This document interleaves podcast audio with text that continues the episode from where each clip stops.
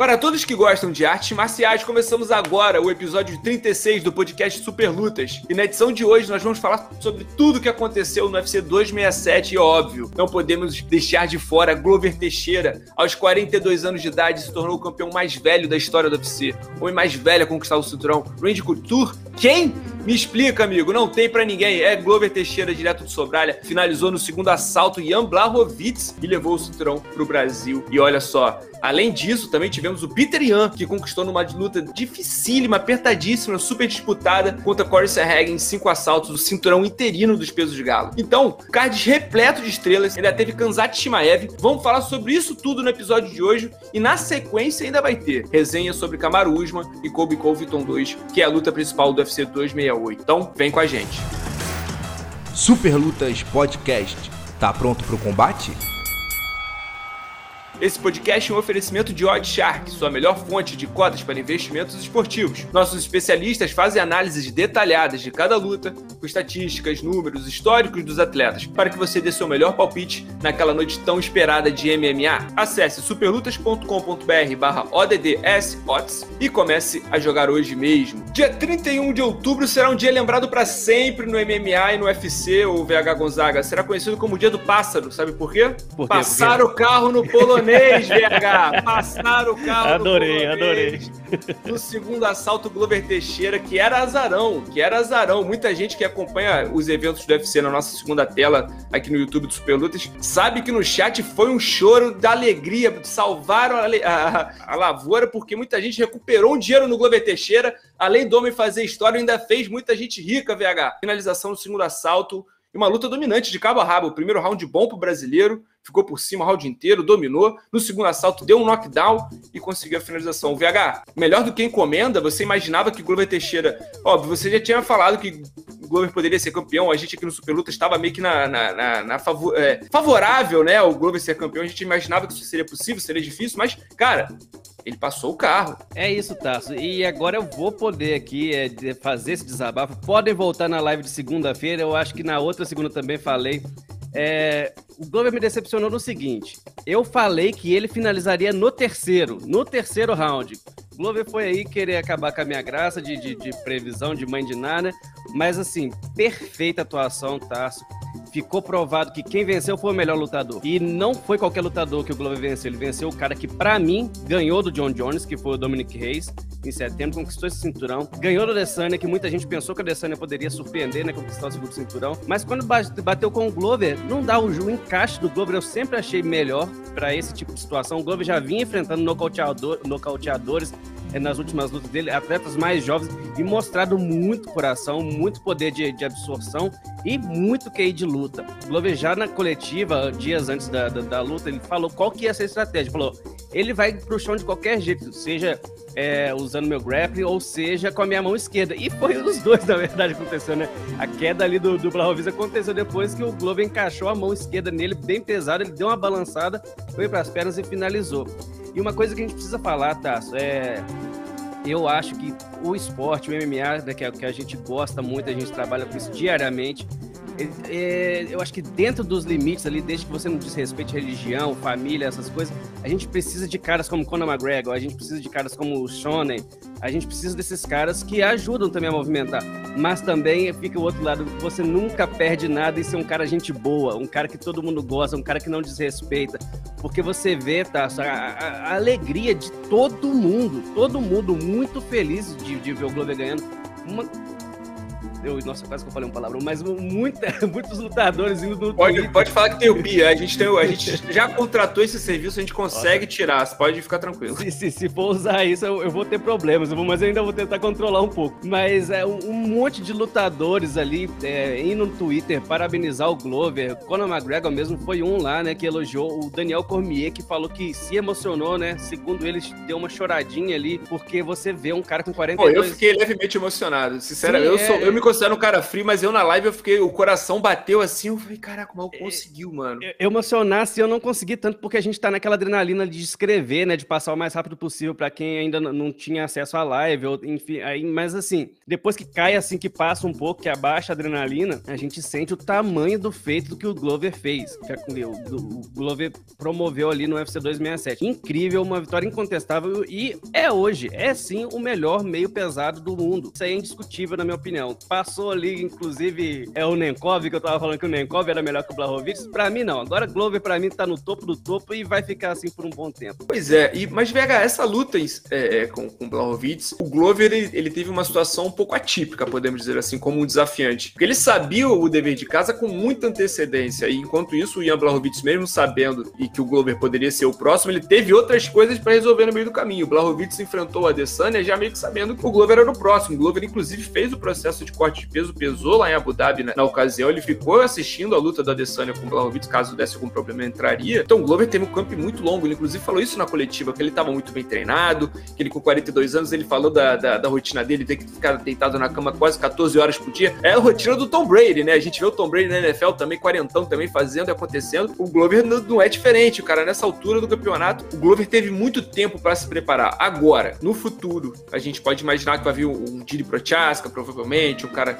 nessa pegada. Você acredita que o Glover, mesmo não tendo esse camp todo, esse tempo todo para se preparar, o Glover continua sendo um cara que a gente confia, porque é, é outra categoria hoje. Quando o John Jones existia, quando o Glover mesmo realmente chegou para disputar o cinturão da primeira vez, eu acho que até a gente tinha mais confiança no Glover como um lutador do que a gente teria até hoje, assim, sabe? Mesmo que óbvio, é, é, é complicado gente falar isso com ele campeão com cinturão na, na, no colo e, e, tudo mais, só que difícil, né? Porque o John Jones é um cara que ele, ele anula qualquer equação, né, Vega? E hoje a categoria se torna muito mais acessível. Então a gente vê o, Glover Teixeira pegando o Blachowicz, botando o cara para baixo, cruzando no queixo dele, derrubando o cara. A gente pode ver ele de repente botando o, o Prochaska para baixo também. As coisas são diferentes. Eu quero saber, esse reinado do Glover Teixeira, ele começa com um cara de que vai durar bastante? É um, é um, é um reinado daqueles que a gente, pô, aproveita. Que nem, por exemplo, Cigano, quando ele conquistou o cinturão, a gente fala, cara, aproveita porque tem o Caim também. Uma hora o cara vai voltar. É, é o tipo dessa. Qual a situação? A situação pode, podemos ficar tranquilos ou aproveita que agora é hora da festa, porque daqui a pouco a gente vai ter que ralar. É, é se tornar campeão é, é um momento de muita alegria, mas também é aquilo. Agora o alvo tá nas costas dele. Glover vai, vai ter que enfrentar, enquanto quiser defender esse título, vai ter que enfrentar as Pereiras. Eu acredito que o Glover tem dois problemas, tá? Um é o Prochaska e o outro é o Rakit. São, para mim, passando desses dois, eu acho que não tem ninguém ali que poderia tirar esse cinturão do Glover enquanto ele quiser seguir lutando, né? Que o Glover falou na coletiva, tem, tem no Super Lutas ali as dificuldades que são, você imagina, é, é, eu saio para eu tô com um pouco menos que o Glover de idade e saio para caminhar e fico com dor no corpo por três dias. Então você imagina um cara com 42 anos, claro, é um atleta, mas imagina o quanto é difícil. Eu imagino o cenário do, do, do Prochaska, o Prochaska para mim, hoje é mais perigoso que o Blahovic, é um cara muito forte. Eu é, não, é, se eu visse ele do outro lado da, do lado da rua, eu ia atravessar, porque é um cara que passa medo, intimida, muito grande, muito forte. Já se encontraram ali nos bastidores depois da luta. O Glover tem um problema, óbvio, mas tudo pra frente do Glover agora vai ser um problema. Mas eu vejo um encaixe também parecido. Se ele seguir a risca essa estratégia que funcionou muito bem contra o Blahovic, contra o Prochaska, também pode dar certo. Mas assim, com certeza absoluta, o Tcheco já tá pegando todas as fitas, os DVDs os, do YouTube, tudo para ver o que o Glover Lembrando pra cabana dele da floresta, lá fazendo a Jake Dama dele, astralizando da melhor forma, daquele jeito, né? Porque o cara é uma figura também, né? Um Exatamente. E, não, e eu gosto muito também do, do Prochaska, acho um grande lutador, mas ainda acho que, que, que, o, que o Glover pode passar desse desafio. Glover... Mas tem aquela coisa também, Tasso. Se o Glover perdesse no, no, no, no, no sábado, eu acho que a carreira dele já estava muito bem encaminhada, muito bem estabelecida ali, porque foi um grande feito, né? É, você chegar depois de passar de tudo que ele passou. Então eu, eu acho que divide essas duas coisas. Ele tem um grande desafio, eu acho que ele tem uma capa grande capacidade de vencer o Prochaska, mas também o que acontecer a partir de agora é, é lucro. A gente, tá, a gente tem que comemorar demais esse campeão que a gente conquistou nesse sábado. Verdade, eu tô sendo mala aqui de trazer esse tipo de assunto, eu tô abaixando o astral da live, o astral do podcast, vou parar de fazer isso. VH, só agora a gente também rapidinho, só para comentar sobre o próprio Blachowicz. É, é um campeão que, no, no, no, final das contas, se ele não tá com cara de que ele vai receber uma, uma revanche imediata, então talvez o caminho dele pro cinturão a gente não sabe qual vai ser, nunca, nunca é claro, nunca é simples o suficiente, sempre tem uma coisa para dificultar mas é um campeão que, se a gente olhar para trás, é o último cara que venceu a Adesanya. O único, é o único cara que venceu a Adesanya no UFC. Então, o que, que o Blachowicz faz aí? O que, que ele junta dos escombros dessa derrota? É, Tasso, é, é, revanche imediata, a gente falar de revanche imediata quando você perde e, e não chega a dar perigo né, para o seu desafiante é muito complicado. E até porque o Blachowicz não tem essa moral toda com o UFC, ele não chegou a, a def defender uma vez o cinturão, claro, foi com, com o, o Adesanya, mas ele não carregou essa, essa fran... É, é, ele perdeu o título, vamos ser bem sinceros, sendo é, questionado. Justamente porque... é o caso do pássaro, é o caso do pássaro. E, e, e, o campeão dessa, dessa categoria, ele vai viver por muitos anos, eu acredito, na sombra do John Jones. Porque o John Jones não perdeu para ninguém, assim, pelo menos no, no Sherdog dele, ele não perdeu para ninguém. Então, ele... ele Matt Hamill, pô. Matt Hamill, tá errado. É, Matt Hamill, derrotado. White, o Dana White tentou todos. mudar aquilo ali, não funcionou muito bem. Mas, mas, assim, moralmente, então, vamos nessa. O John Jones não perdeu para ninguém. O Blachowicz vai ter que dar aquele famoso passo atrás. Ele tem ali algumas possibilidades, ele tem a gente coloca Anthony Smith ou Rakit, o próprio Rakit, eu acho que o melhor caminho para ele seria o Rakit. Se, se o Rakit está com luta marcada? Hum, não sei dizer, VH. verifiquemos. Mas Seria isso, Tarso. É... E, e, eu acho que fica a uma, a uma grande. vitória. Rakit não tá com luta marcada. Fica a uma grande vitória se pega um Rakit da vida e vence vence bem. Eu acho que é uma vitória para uma disputa de cinturão. Não, não, não, tem ninguém nesse, nesse top ali, cinco do, do, dos meio pesados, que consiga nesse curto prazo. A gente tem o Marreta, número 5. Eu não acredito que o UFC vai dar uma, uma luta pro Marreta, justamente porque perdeu, né, pro Glover, na última luta antes do Glover disputar o cinturão. Então, pro, pro Blahovic seria isso. É, o Rakit, o Anthony Smith é o quarto colocado, mas eu também não acho que o UFC vai dar esse Tire Eliminator com, com envolvendo o Anthony Smith. Então é isso. É, eu, se eu fosse empresário do Blahovic, estaria mirando o Alexander Rakit para tentar retomar o mais rápido possível a, a, condição de desafiante. Pois é, e a gente grava aqui o podcast Super Lutas toda segunda-feira às 7h30 no YouTube. Pessoal no chat aqui, o Pedro Rodrigues, nosso moderador, falando Ian versus, Ian versus Ankalaev. Tem também o Pedro Anjos dando ideia aqui do Ian versus Rakit, Marreta versus Ankalaev. Então, muitas ideias aqui. Eu já falaram até que tem, já tem rumor de, de Smith contra o Barrovitz. Então, tem gente, né? categoria tá movimentada, tem gente querendo lutar. Então, provavelmente não vai faltar salário, vai faltar bolsa pro Blachowicz no futuro próximo. Ainda mais um cara que perdeu, mas também perdeu, perdeu bem, não perdeu de uma forma vexatória também. Foi amassado, foi, fiz a brincadeira do pássaro, mas também o Glover, um grande atleta. E o detalhe eu acho que é legal da gente falar aqui, uma coisa que eu, eu particularmente eu não sabia, que o Glover falou na coletiva, pra gente fechar esse assunto, que o Glover, ele tava, ele tava, ele morou nos Estados Unidos no começo dos anos 2000, isso a gente sabe, treinava com, com o Chuck Liddell lá na Kempo e tudo mais. Só que ele passou na seletiva do TUF 2, The Ultimate Fighter 2, passou na seletiva. Falou que fez a, treina, a seletiva de MMA, passou, fez a de grappling, finalizou o maluco, óbvio que finalizaria. É, chegou, na, chegou na entrevista, foi bem na entrevista. Vamos lá, não podemos. Não podemos pela questão do visto, pela questão da legalidade dele. 2004 isso, TUF 2. Imagina se Glover Teixeira entra no UFC no TUF 2 em 2004. Homem que já tinha jiu-jitsu, homem que já treinava trocação com o Chuck Liddell, um brasileiro. Seria uma coisa assim que, na minha opinião, fica material para imaginação, fica material para a gente ver como é que as coisas nem sempre dão certo de primeira, mas no final das contas dão. E foi Enfim, mais bonito assim, tá? Foi mais bonito. Foi bonito, assim. foi lindo, foi lindo. Foi, não foi mais fácil, mas foi bonito. Não, não foi com certeza.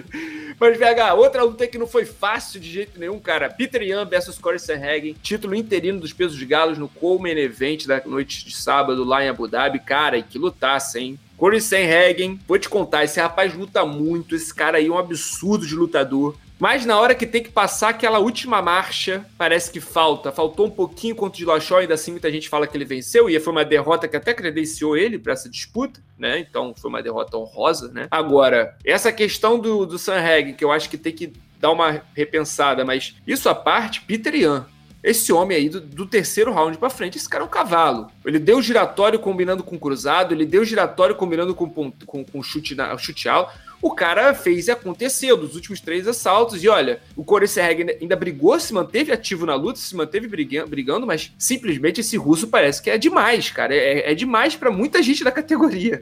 É, antes de exaltar o Peter Young, que merece demais, eu tenho, deixa eu também fazer minha homenagem aqui pro Sanreg, que é realmente tá, um grande lutador. Um grande lutador. pegou essa luta aí em cima da hora, substituindo o Sterling. Teve pouco mais de um mês ali para essa preparação. A gente sabe que para uma disputa de cinturão, o ideal mesmo é você se preparar três, quatro meses. E ele não teve isso e mesmo assim conseguiu entregar 25 minutos movimentados. Claro, não dominou a luta é, por, por, pela maioria, assim, maioria do tempo, mas foi muito bem no primeiro round, inclusive. Mas assim, ele caiu no mesmo conto que José Aldo também caiu. É, porque José Aldo, para quem não, não lembra, entregou uma ótima luta com o Peter. Só que acontece alguma coisa na. na eu tava na... revendo essa luta sábado. Eu tava, o UFC faz no YouTube deles live pré, e eles estavam fazendo lutas antigas. Eu revi essa luta. O, se a luta terminasse no terceiro assalto, o Aldo vencia, porque o Aldo no segundo e no terceiro, o Aldo, inclusive no terceiro, balançou o Peter é, é, acontece alguma coisa no organismo desse cidadão que no terceiro ele começa a soltar tudo que ele tem e é. Ele sobra. Ele tem tanque ali para lutar. Parece que ele tem tanque para lutar 10 rounds, porque ele não cansa, a combinação perfeita. Ele vai lançando golpe, lançando golpe e recupera, Tasso. Ele não é hoje. Ele é, é, o campeão moral do peso galo. A verdade é essa. Ele sempre não deixou de ser o campeão da categoria. Ninguém considera, pouca gente, na verdade, considera o Aljamain Sterling como campeão. E ainda, até porque fica saindo das lutas. Tudo bem, é lesão, é lesão, mas não pega tão bem assim. A gente quer ver essa disputa de cinturão de novo. E hoje o Peter chega ali no topo, vai fazer essa unificação. A gente não sabe quando, a gente não sabe. Provavelmente, eu espero que aconteça, sendo bem sincero, que aconteça essa luta com o Sterling, porque se, se, se furar mais uma vez, eu, eu, tenho quase certeza que o UFC tiraria esse cinturão dele. Pois é, pois é. Esse russo aí é um problema, VH. Esse russo é um problema. O negócio pode azedar sim, VH. E olha só, esse card, como a gente falou, é um card, pô, estelar, coisas incríveis. Rolou verdade que rolou um Volkov versus Massim Tibura ali no card principal, mas isto posto, cara, ainda teve no principal o Makachev quase levando o ombro do Dan Hooker para casa, VH Gonzaga. Parece que à medida quanto mais tempo passa desde que o Khabib saiu do UFC, parece que o Makachev vai ficando mais forte. Parece que uma coisa meio que. É, vocês lembram do Hancock? daquele filme antigão do Will Smith, que tinham dois super-heróis, aí se eles ficassem perto, eles ficavam, ficavam fracos, se ficassem longe, ficavam fortes. Então, à medida que o Khabib se distancia, vira mais coach, fica mais, mais gordinho, passa da linha dos 90 quilos, o Makachev parece que vai ficando mais poderoso, VH. Porque pegou o Dan Hooker, fez o que quis, e, amigo, não quebrou porque foi humilde. E porque deu tempo do Dan Hooker falar. Tasso, uma coisa muito importante pra gente falar que ele não pegou um atleta fora do top 15. Ele não pegou um qualquer que tá estreando, ele pegou o número 6 do ranking. E um, um, ótimo lutador. Eu sempre defendo aqui o Dan Hooker, eu falo que o Dan Hooker nunca vai ser campeão do UFC, mas é um cara que entrega boas lutas.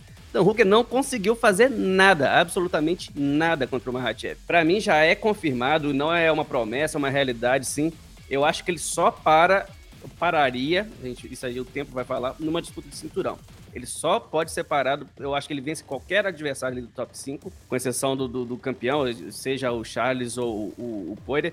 Acredito que o jogo dele pro Poirier é ainda melhor. Eu acho que ele venceria o Poirier, porque é o mesmo estilo, é a mesma coisa que aconteceu do Poirier. Quem lembrar aí o que o Habib fez com o Poirier, a gente vai, pode ter uma versão 2.0. Tá pronto, tá preparado, tá pedindo a disputa de cinturão já. E, e, e Tasso, eu não, eu, eu não é, acho que vai demorar muito, talvez um ano, um ano e meio, pro UFC já já deve ser, não sei se alguém deve estar ligado, a oportunidade de fazer Mahachev e Hansa Timaev no meio médio. Eu acho que é uma luta que o UFC vai lucrar e vai ser uma coisa legal de assistir eles deram sorte de terem dois caras com ascendência russa que não treinam no, na, na Akmat, né? É Porque o Shimaev é, é, sueco hoje em dia, né? Então, deram, cara, que sorte, né? Porque realmente é uma, é uma rivalidade, são dois atletas. Então, já que você já falou do Shimaev, amigo, vamos falar do homem. Porque a gente falou que o Makachev dominou, não tem o que. O Shimaev pegou o chinês, o Jiri Liang, dobrou em quatro, botou no bolso. Ele literalmente pegou o chinês pela cintura, levou até a frente do Dana White, parou na frente do Dana White, amassou o cara até vencer VH conversando com o Dana White o tempo todo. Esse homem aí é assustador, o lobo é perigoso. Ele é realmente assustador, tá? É, é assim, eu até brinquei na live, eu falei, ah, Shimaev vai perder. Porque, assim, a gente sabia ali que já viu algumas vezes ele lutando no UFC, mas. Brinquei na live, VH! Brinquei na VH! mas o, mas o Jigliang, cara, é um bom lutador. Ele é um ótimo lutador. Ele é o cara que atropelou o Eliseu Capoeira. E aí chegou lá, não deu cinco segundos de luta e o Shimaev já tava carregando o homem pra cima, pro canto e conversando. Você sabe o que ele falou pro Dana White, tá? Não sei, porque foi muita coisa, mas eu sei que ele tem mais vitórias no UFC do que socos que ele socos levou. Recebido. Ele virou pro Dana White, uma das falas que ele, que ele fez foi: Eu luto até com Brock Lesnar. Enquanto isso, ele tava segurando vem, vem. o Jing Liang no, no colo, assim, como se fosse uma criança. Como se fosse nada ali. E levou pro chão e, e eh, já dava para ver, ele tava rindo, conversando, sabia que ia ganhar de qualquer forma. E é uma realidade também, tá? É, a gente fala, é, não acredito mais que, que haja, é, que seja apenas uma promessa, um cara ali que foi pouco testado, a gente já teve um outro teste, a gente vai ver agora o que vai acontecer. Inclusive o John Hennick falou que a nova luta para ele seria Gilbert Durin, uma, uma né, sugeriu, não, não, não disse que tá negociando esse tipo, ou nada, nem nada disso. Mas eu não, eu não imagino, o Neil Magny pediu luta com ele também, mas eu não sei qual a pressa que o Dana White tá, ou se ele não tá com pressa. Hoje o Neil Magny é o oitavo do ranking, o Shimaev deve chegar em nono, décimo. Então eu, eu ainda acho que ele vai fazer mais um teste ali antes de chegar nos cabeças, antes de chegar naquele top 5, que tem muita gente. O caldo engrossa ali, mas pelo que tem apresentado, Tarso, eu não sei, tá? Eu, talvez ano que vem a gente já possa ver esse rapaz disputando o cinturão. Só pra gente fechar o UFC 267, só pra gente passar as informações, no card brasileiros, o Alan Purusso acabou sendo derrotado na decisão dividida por o Tajiro Ulabenkov na primeira luta do card, uma luta boa, mas o brasileiro acabou ficando no quase. O Eliseu Capoeira, cara, voltou e voltou bem, venceu o francês Benoit Saint-Denis, que o VH falou que era favorito, falou que não dava para os Zaleski, brincadeiras à parte, mas olha só, no segundo assalto, o Eliseu Capoeira desceu-lhe a vara no francês a ponto do árbitro que não interrompeu a luta, também não continuou no card. Foi até retirado. O opinião do Dana White, até na live aqui, eu achei que a luta poderia ter sido interrompida. O Benoit terminou o round, o segundo assalto, até meio acordado, mas o cara foi aquele negócio, foi lá embaixo e voltou, né? Apanhou tanto que acordou. Não, uma das coisas mais tensas de se acompanhar foi, esse, foi aquele segundo round. Foi complicado. Foi assustador. E o árbitro foi, foi convidado a sair, né? Convidado a. Pois é, e no último assalto, o, o Eliseu ainda perdeu ponto, né? Porque por causa do dedo no olho. Então, Vamos ver, é coisa da vida. Ainda brasileiros no card. Ricardo Carcassinha fez uma lutaça contra o Zubaira Tukugov, mas também foi derrotado na decisão unânime. Ele acertou aquela cotovelada giratória dele, louca, mas não deu, infelizmente. O Zubaira Tukugov é um atleta duro também nessa categoria. Brasileiras que se enfrentaram Amanda Ribas e Vina Jandiroba, hein? Amanda Ribas voltou e voltou bem. Fez uma lutaça com a Jandiroba, tomou uma, uma, uma, pequeno apavoro no, prima, no final do primeiro assalto. Mas, cara, depois ligou a maquininha, ligou o motorzinho, fez dois assaltos de trocação intensa com a Viana Jandiroba, botou volume na Viana e venceu, venceu bem. E foi isso, né, VH? Os brasileiros foram bem. No final das contas, o Glover Teixeira fechou o card muito bem, mas no undercard os brasileiros deram um show. Pelo menos foram lutas competitivas. Os brasileiros perderam algumas, né? Os meninos, o, o Carcassi e o Alan Prusso acabaram não sendo vitoriosos, mas para a banda Ribas e para o Capoeira, até pela própria Vina, que fez uma luta animada, o Brasil foi bem no card.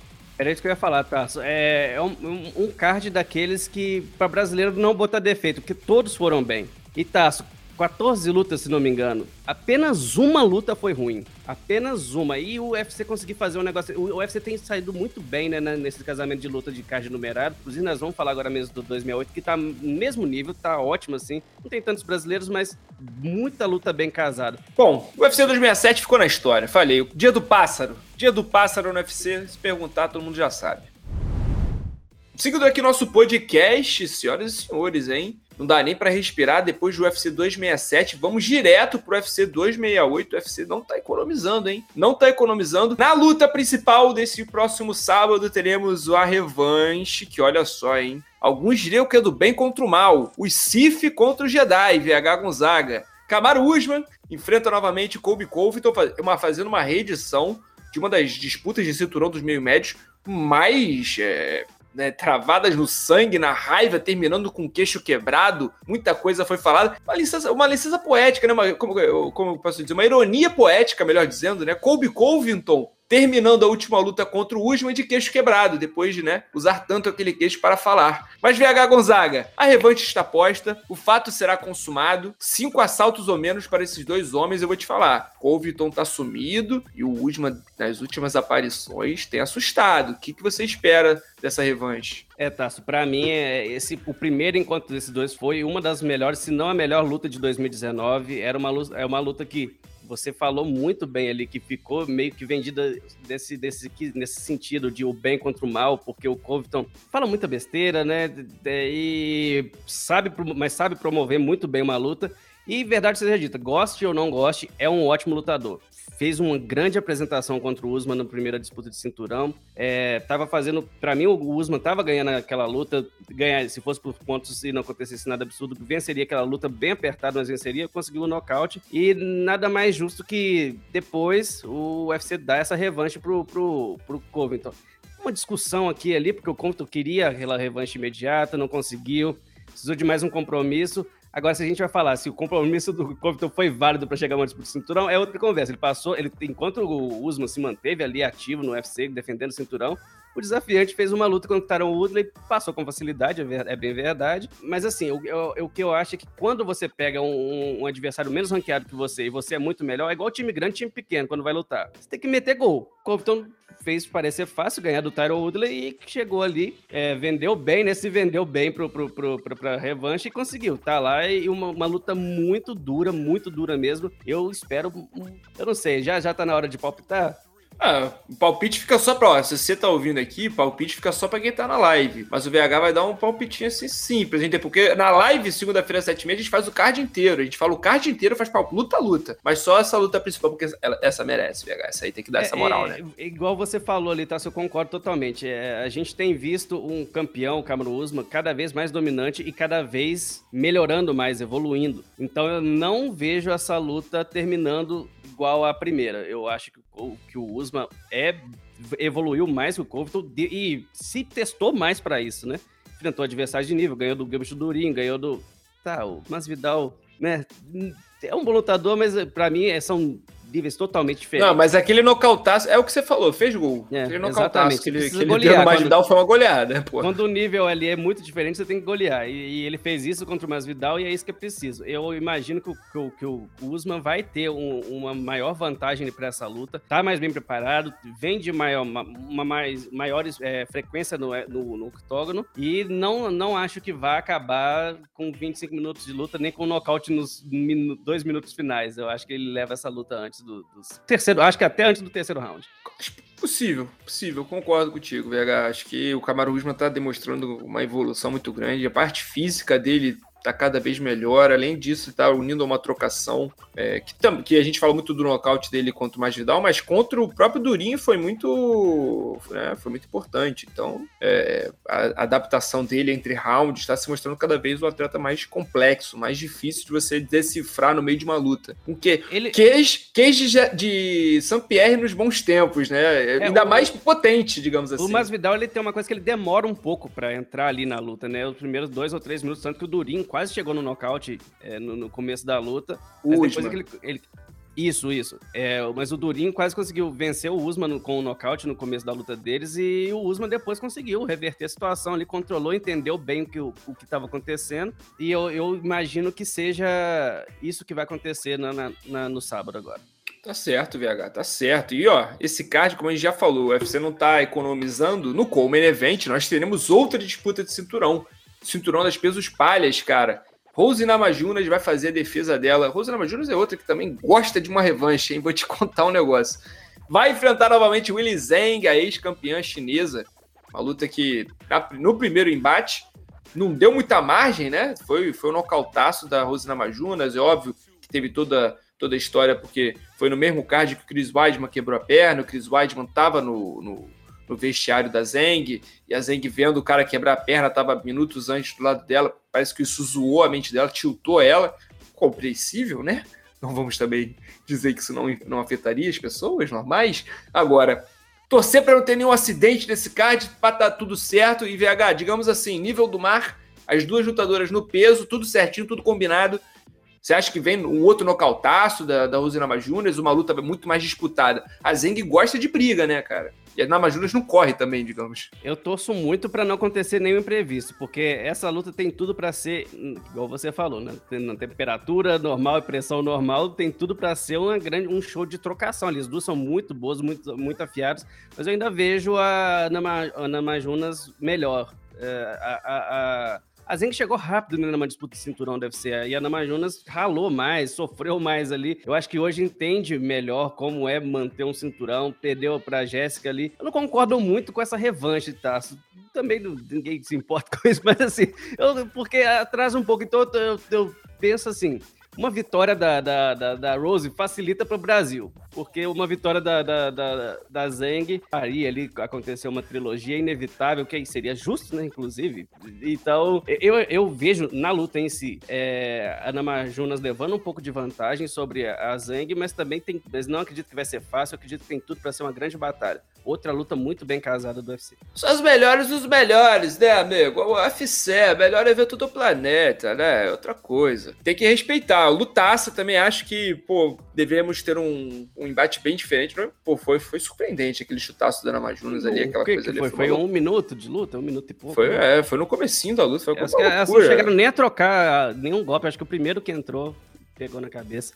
Aquele negócio da chinesa levantar e falar, nem, não valeu, não valeu, não valeu, vamos de novo. Vamos de novo, vamos de novo. não valeu, não valeu, não valeu. Brincadeiras à parte, sábado que vem, como evento, cinco assaltos ou menos para as duas. Espero uma luta boa. Imagina cinco assaltos. Imagina cinco assaltos, uma briga legal. Ou talvez uma finalização pela Namajunas. Eu acho que tá, pra, tá mais para Namajunas, já, já mais calejada, né? Já tem mais, mais uns anos aí na bagagem, é, como campeã já veio no Brasil disputar cinturão. Poucas mulheres fazem isso, né? As pessoas não falam que é Rosana Júnior e Ronda Rousey vieram aqui defender cinturão no Brasil, né? Perderam. As du... É, quer dizer, a Nama Júnior perdeu. Então, doideira. Mulher braba. Essa menina aí não é, né? não é tranquilinha, não. Essa menina é sinistra. Senhores, ainda no card, cara, esse card é bom, hein, VH? Tem a batalha dos caras da vacina. Não, mentira. Brincadeiras à parte. Michael Chandler e Justin Gaethje nos pesos leves, cara. Essa luta que, cara, se a gente tirar tudo que não é luta, que não é MMA, é uma lutaça, irmão. Dois caras que estão mirados para cima, estão de olho no, no Charles do Bronx, tem a foto do Charles do Bronx